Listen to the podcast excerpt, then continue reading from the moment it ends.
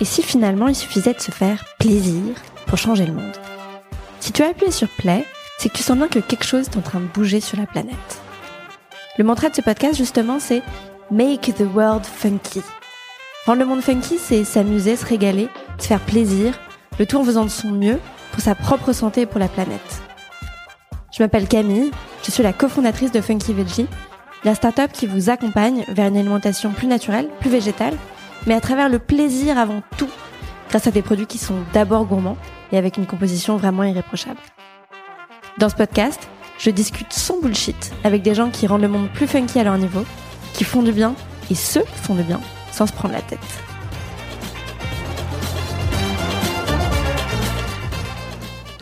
Aujourd'hui avec Alicia, on parle de beauté et de bien-être, à la fois de l'intérieur et de l'extérieur, in and out, et ça va forcément ensemble.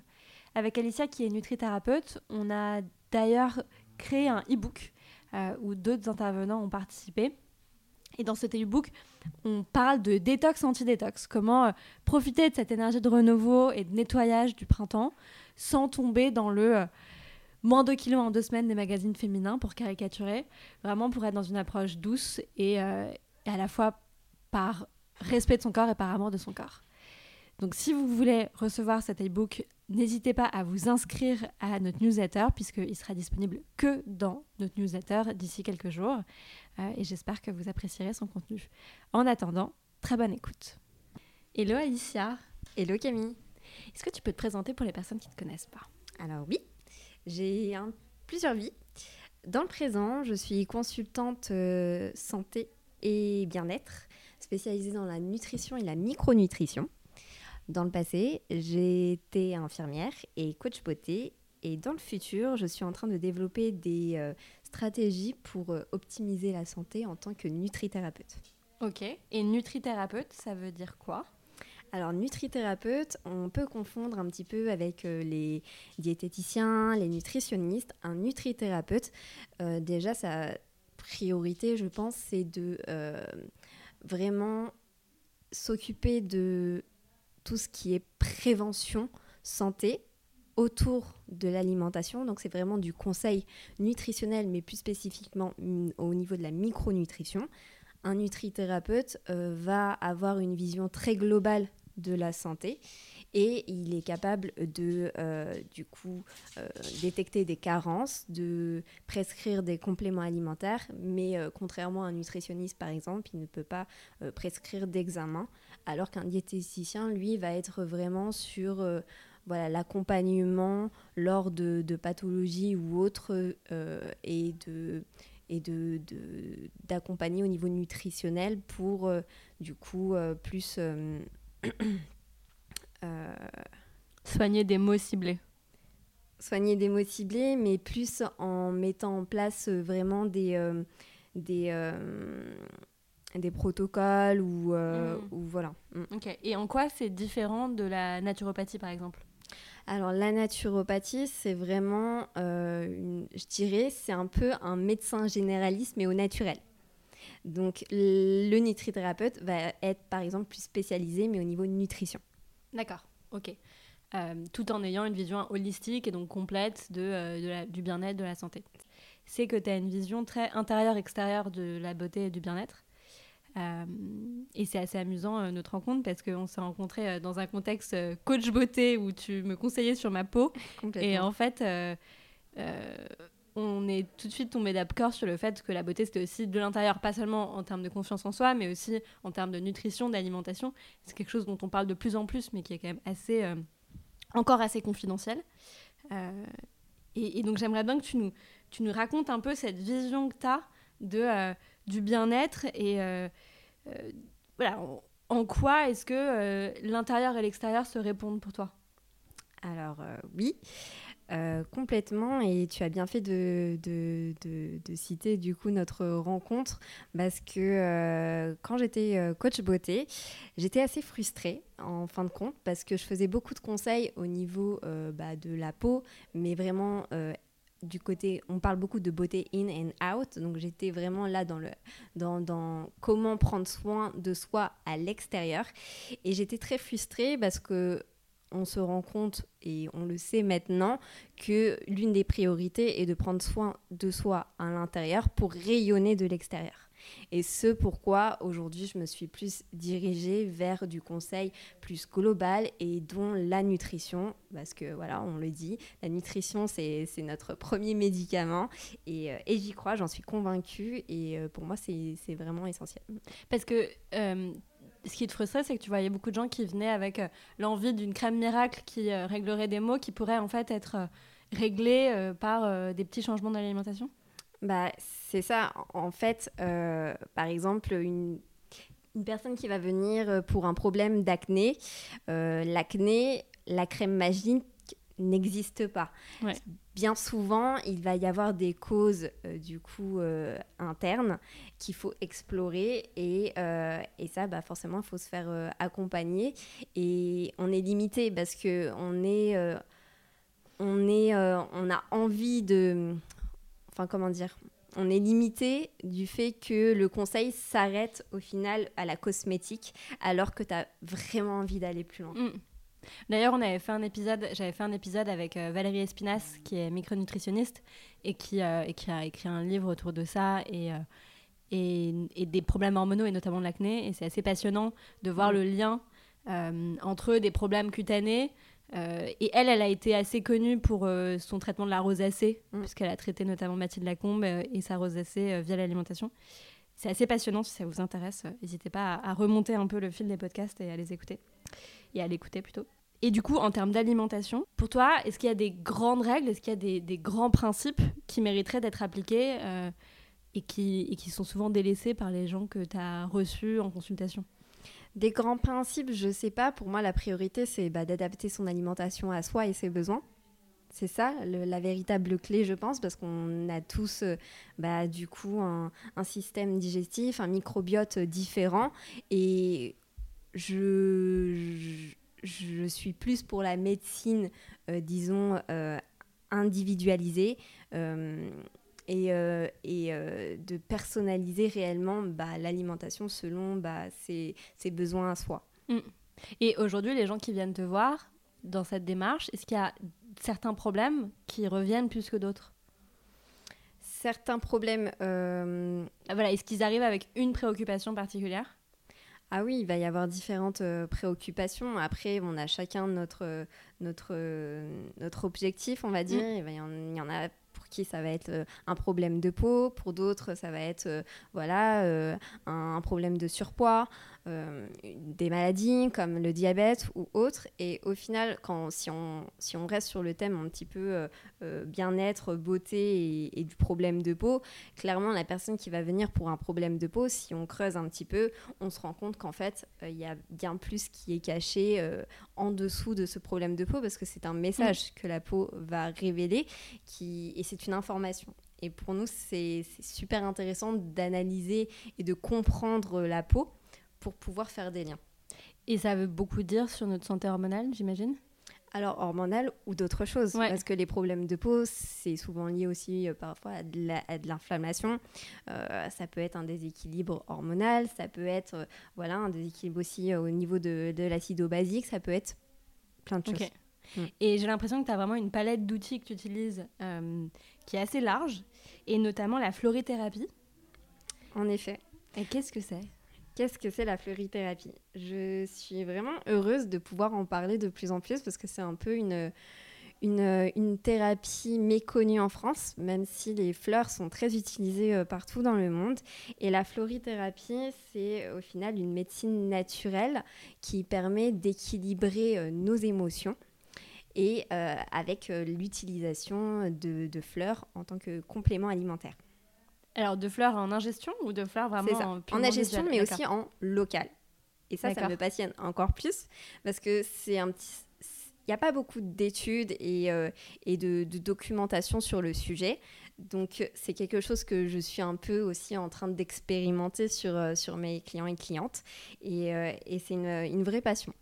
Donc, ça veut dire que certaines fleurs ont des vertus spécifiques de la même manière que les plantes? Exactement.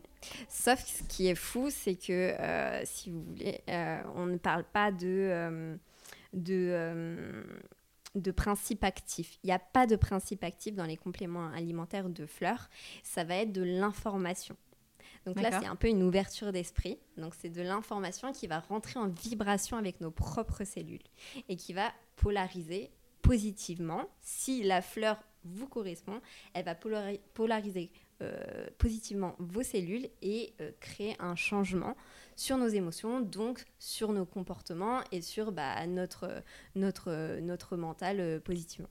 Et d'un exemple concret Parce que ça me semble tellement... Euh, si on parle bien-être, euh, je vais rester. Il y, a, alors, il y a un grand panel de fleurs. Euh, personnellement, j'ai été formée aux fleurs de bac et aux fleurs contemporaines. Donc, déjà, là, ça fait 134 fleurs. Donc, c'est énorme. déjà, il y a des fleurs qui sont un peu le squelette, je dirais, la base avec lesquelles on va commencer. C'est les fleurs de bac. Et les fleurs de bac, il y a une fleur qui s'appelle crab apple. Ouais. Euh, donc pommier sauvage. Et celle-ci, typiquement, ça va être celle qui va permettre de nettoyer le corps. Donc voilà, si on est sujet aux problèmes euh, euh, cutanés ou autres, ça permet de nettoyer le corps, de purifier. Et elle va avoir une action aussi sur un petit peu l'image de soi si on a un peu un complexe avec, avec son corps ou, ou, autre, ça permet de, d'avoir plus confiance en, en, soi, en, son image euh, et d'avoir un regard un peu plus bienveillant envers soi. Voilà. C'est super intéressant. Et ces formations, euh, tu les as faites dans quel cadre?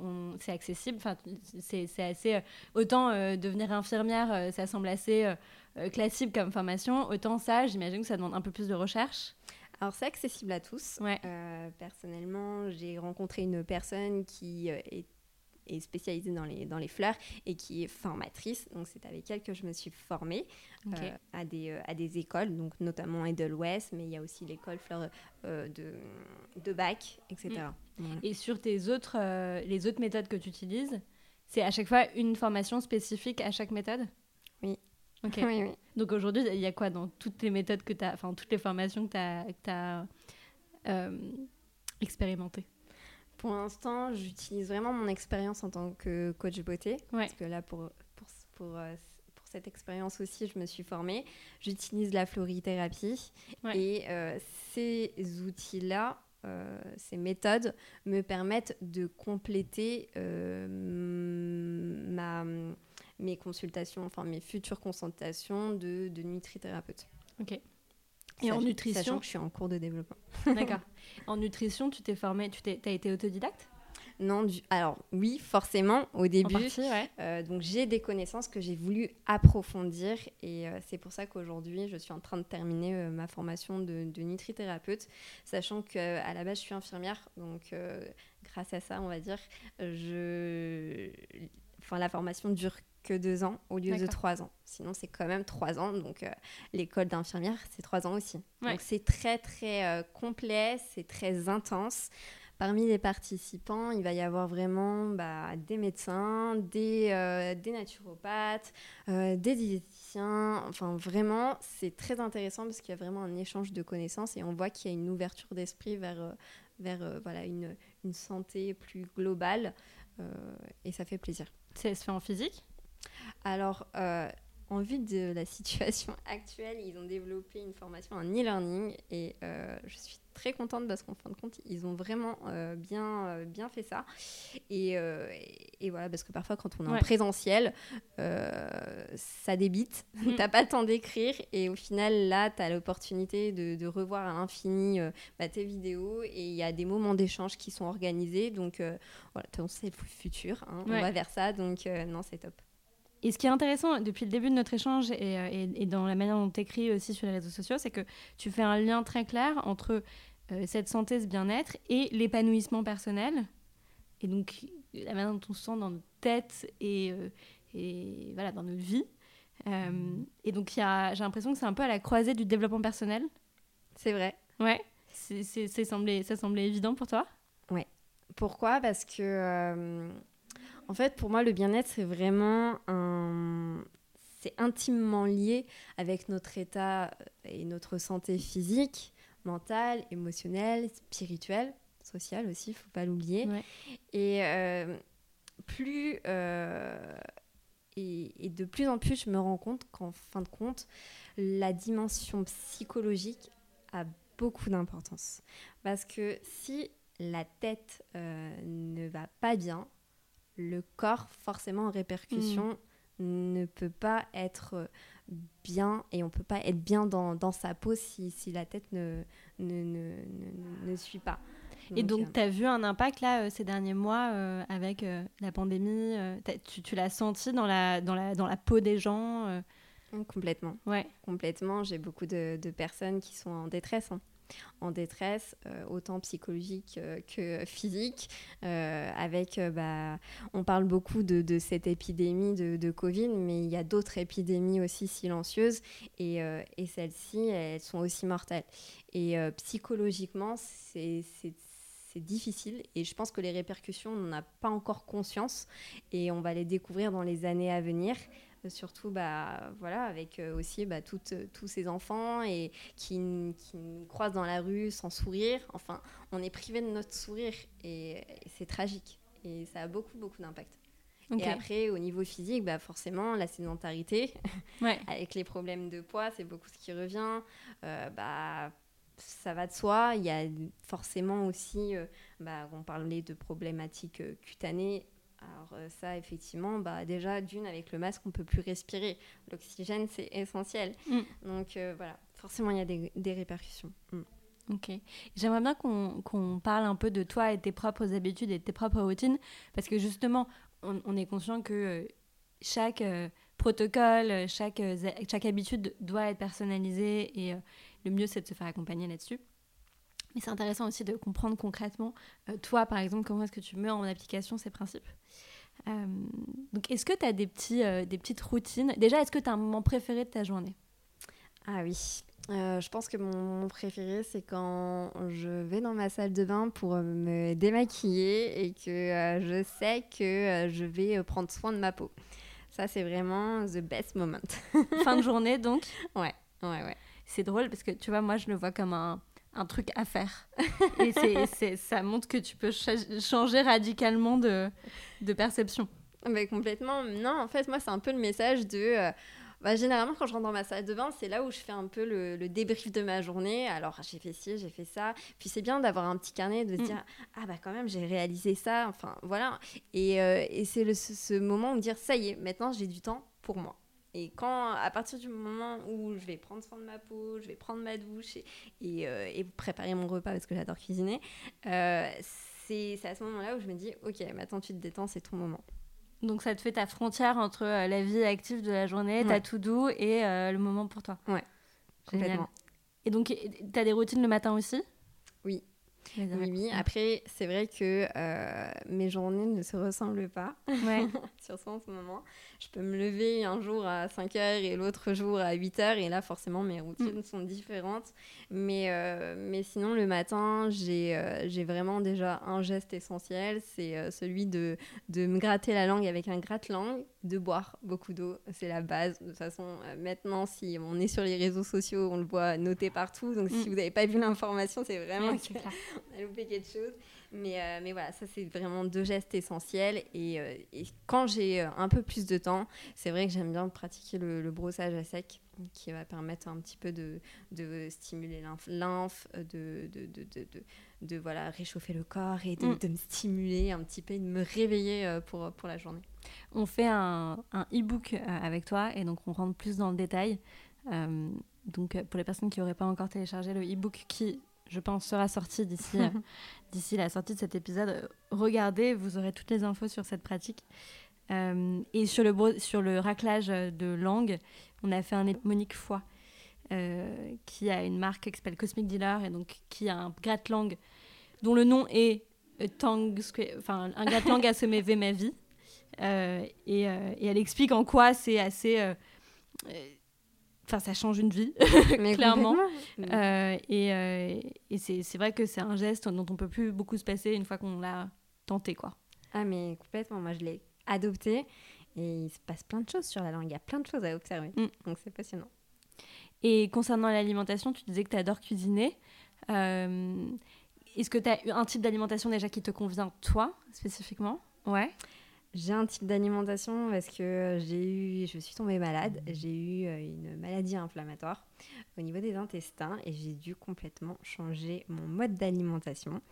Donc, euh, si je devais décrire mon alimentation, je dirais qu'elle est plutôt anti-inflammatoire. Je suis flexitarienne, donc, euh, mais par contre, je m'arrange sans gluten et sans lactose. Ok. Donc flexitarienne, ça veut dire que tu consommes de la viande de temps en temps, mais que tu, tends à réduire ta consommation de protéines animales. Sachant que bah, la viande, c'est un des aliments les plus inflammatoires pour le mm. corps. Donc je limite au maximum. J'ai envie de dire, c'est un peu euh, ce que je vais manger, par exemple, si je suis invitée quelque part. D'accord. Voilà. Ok. Donc tu n'en achètes pas à la maison J'en consomme rarement. Ok. Mm. Euh, et le gluten, euh, oui, donc en quoi est-ce que le gluten t'a aidé sur la partie inflammation? Parce qu'il y, a, plein d'idées reçues autour du gluten et c'est assez euh, difficile à combattre. Complètement. Euh, bah déjà, il faut faire la part des choses. Euh, il y a beaucoup d'études, de, livres sur le sujet. le gluten, il y a, y, a, y a, du pour, il y a du contre. Disons que déjà, de base, si vous avez une maladie cœliaque, j'ai envie de vous dire, euh, là, il est complètement à proscrire, il faut l'éviter. Après, c'est à, euh, à consommer bah, selon sa sensibilité euh, propre à chacun. Moi, je sais que dès que je mange du gluten, j'ai les symptômes qui vont avec. Et, et en plus, euh, étant donné que je l'ai complètement éliminé de mon alimentation, si j'en réintroduis même euh, ne serait-ce qu'une bouchée, euh, enfin qu'un bout de pain, voilà, ça me crée des réactions tout de suite. Mais voilà, c'est vraiment propre à chacun et comme on dit dans l'alimentation, c'est vraiment la quantité qui, qui devient néfaste. Mm. Si voilà, vous en mangez pas toute la semaine et que vous avez envie de vous faire plaisir avec une pizza le week-end et que vous la supportez, why not? Oui, et puis c'est au-delà du gluten, c'est ça concerne tous les aliments transformés parce que et la qualité du gluten. Complètement. Euh, et on a fait un épisode avec, euh, avec Anthony euh, de Saint Boulangerie qui, qui a créé Saint Boulangerie pour montrer que le pain pouvait être sain, justement, mm. et, qui change radicalement la vision qu'on peut avoir du pain et de tous ces produits avec le gluten, qu'on supporte très différemment, en réalité, selon leur qualité. Complètement. Mais à un moment donné, on était vraiment dans le gluten. vraiment, c'est c'est très mauvais pour la mm. santé. Il faut que tout le monde arrête d'en manger. Mais, euh, mais je pense qu'il ne faut pas trop être. Euh, euh, faut pas trop être. Blanc ou noir. Voilà, c'est ça. Mm. Ouais. Oui, oui, c'est beaucoup plus compliqué que ça. Et il y a beaucoup de jugements qui, qui est souvent associé à, l'arrêt du gluten. De la même manière que le véganisme et que ces choses-là. L'important, c'est d'être ouvert et de tester et de, de voir ce qui, ce qui convient à chacun. Complètement. Et qu'est-ce que tu aimes cuisiner? Parce que tu disais que tu adores cuisiner. Si tu devais avoir une recette passe-partout, euh, de ce soir, il y a des gens qui viennent dîner chez toi? C'est trop dur. C'est dur. en plus, je change tout le temps et euh, je suis pas trop à respecter les recettes. Il va y avoir toujours un petit peu euh, voilà, de la créativité derrière parce que j'aime ça. Mais, mais si j'avais des invités demain à la maison, qu'est-ce que je leur ferais? Déjà, je J'aime beaucoup euh, cuisiner euh, bah, des desserts. Ouais. Trop bien. Ouais, en ce moment, j'expérimente beaucoup les pâtisseries crues. Et, euh, et ouais, donc une tarte au chocolat crue. Donc avec des dates ou quelque chose comme ça pour sucrer Ouais, ouais, ouais. Avec des noix, etc. Et non, franchement, le résultat est super et mm. les gens sont surpris. ouais, bah cœur de boule, c'est cru et c'est vrai que c'est quelque chose que les gens n'ont pas forcément à l'esprit et c'est à base de daté de noix et sans sucre euh, ajouté. Et, pourtant, c'est hyper gourmand. Et c'est vrai que c'est toujours surprenant pour les gens qui connaissent pas ce genre de pâtisserie. Complètement. Euh, ok. Donc, petite pâtisserie chez toi. Avec... Je, vais m'inviter très rapidement. Qu'est-ce que tu fais quand tu te sens pas bien? Est-ce que tu as ton petit joker? Qu'est-ce que je fais quand je me sens pas bien? Alors, euh, généralement, je vais prendre mes écouteurs mm. et je vais me mettre dans ma bulle. J'aime beaucoup écouter y en a qui vont rigoler, du piano. Ah, je, crois que c'est un instrument de musique qui me déconnecte complètement. Euh, je vais mettre ça ou je vais mettre vraiment des, des musiques relaxantes. Je vais essayer de, de, me poser et de parfois faire du yoga. La méditation, c'est vrai que je l'expérimente. J'ai un peu du mal parce que je suis quelqu'un de très, euh, très dynamique, très, très, euh, très active. J'ai du mal à me poser. Mais, mm. mais pour le coup, à partir du moment où je mets mes écouteurs et que je me mets dans ma bulle, euh, je me sens bien. Génial. Et la méditation, le yoga, et je crois que tu fais, tu fais du cours aussi, non? J'ai repris la course récemment. Ouais. Euh, je cours parce que voilà, c'est une activité qui m'a manqué. Mm. J'ai été privée de sport pendant un an et demi. Et là, je suis en train de revivre parce que euh, ça avait vraiment aussi des conséquences euh, sur, euh, sur mon physique, sur le côté aussi psychologique, forcément, mm. parce qu'on sait, l'activité physique, c'est primordial. Et, et, ouais, ça m'a manqué. Donc là, tout ce que je peux faire, je le fais. Génial. Est-ce que.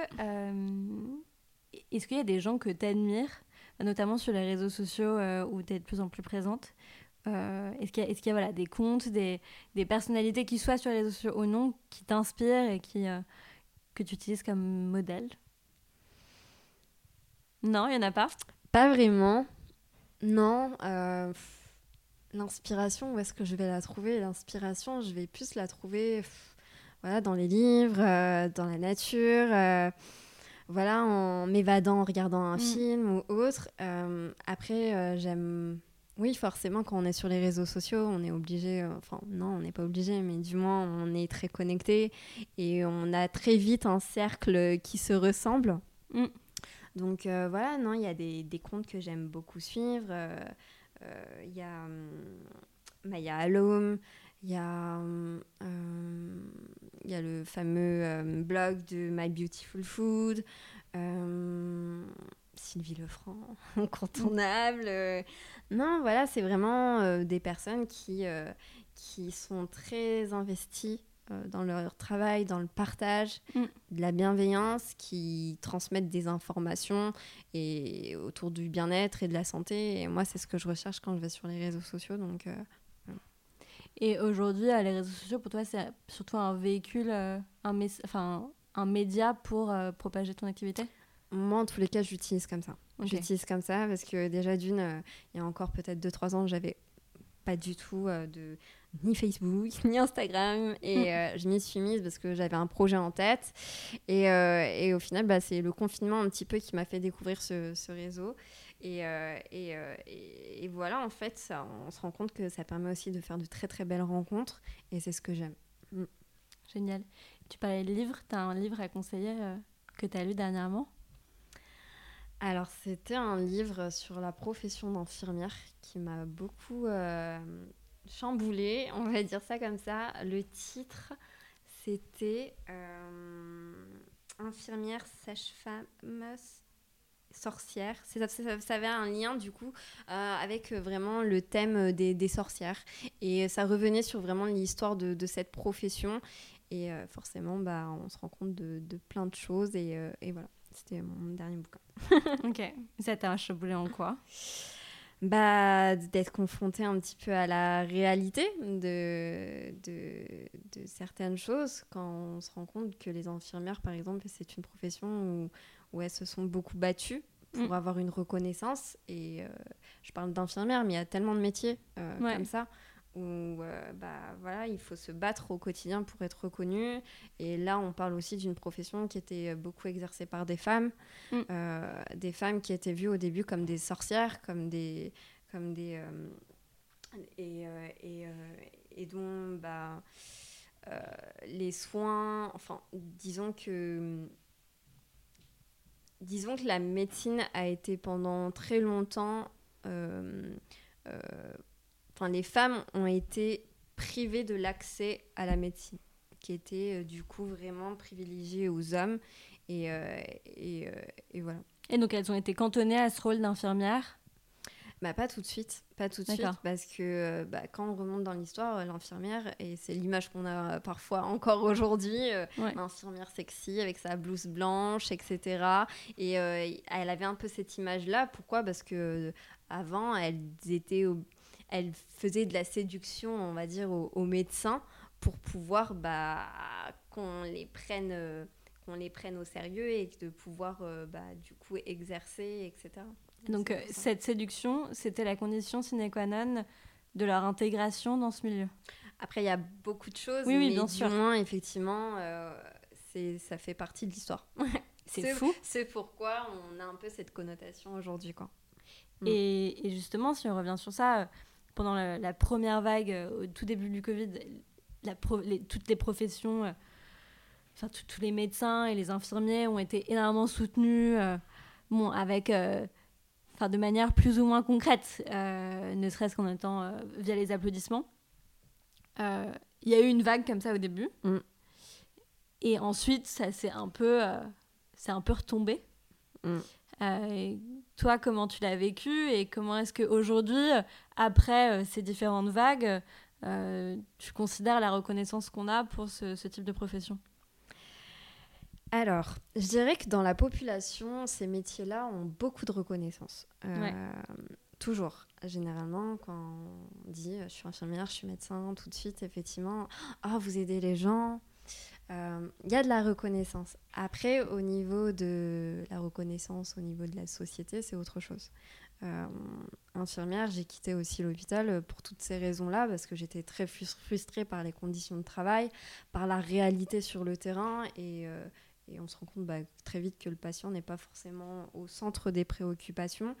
Et, et cette vague, cette belle vague au début d'applaudissements, waouh, ça faisait chaud au cœur parce que oui, quand on se lève le matin pour aller travailler à l'hôpital ou autre, euh, et eh ben c'est difficile. C'est vraiment difficile parce que les conditions sont compliquées et, euh, c'est une charge mentale, une fatigue physique et, euh, on a de la pression au quotidien. Donc ouais, ça permettait de, se motiver et de se dire ok, ça, on sait hein, comment mm. c'est euh, pendant ces moments d'épidémie, etc. C'est vraiment très, très difficile. Et euh, il y avait besoin de ce soutien. C'est vrai que c'est dommage que ça ne s'est pas euh, poursuivi par la suite. Mais, mais voilà, je pense que la reconnaissance dans la population, elle est toujours là. Mm. Mais tu trouves qu'aujourd'hui, les infirmiers et les infirmières mériteraient plus de plus d'égards? Complètement. Après, Enfin, il n'y a que à passer certaines frontières. On va en Suisse, au Canada. Voilà, les, les infirmières, elles n'ont pas du tout la même reconnaissance. Elles sont plus valorisées? Mm. Ok, on va s'inspirer un petit peu. Et j'ai une dernière question euh, en lien avec le titre de ce podcast. Qu'est-ce que ça veut dire pour toi, make the world funky? Pour moi, c'est être soi, se révéler, euh, prendre soin de soi en privilégiant bah, du coup et en prenant soin plutôt de sa santé le plus tôt possible, c'est mieux, et euh, de se faire plaisir. Surtout, le plaisir, il, est, c'est un moteur. Donc, faites-vous plaisir. Voilà, pensez à un truc tout de suite maintenant et allez vous faire plaisir. C'est votre prescription. Merci Alicia. Merci à toi. Merci beaucoup pour le moment que vous avez passé avec nous. Si ça vous a plu, n'hésitez pas à mettre un petit avis sur Apple Podcast. Ça nous donne de l'énergie. Ça permet d'avoir euh, voilà, un petit mouvement circulaire et de nous booster nous aussi. À bientôt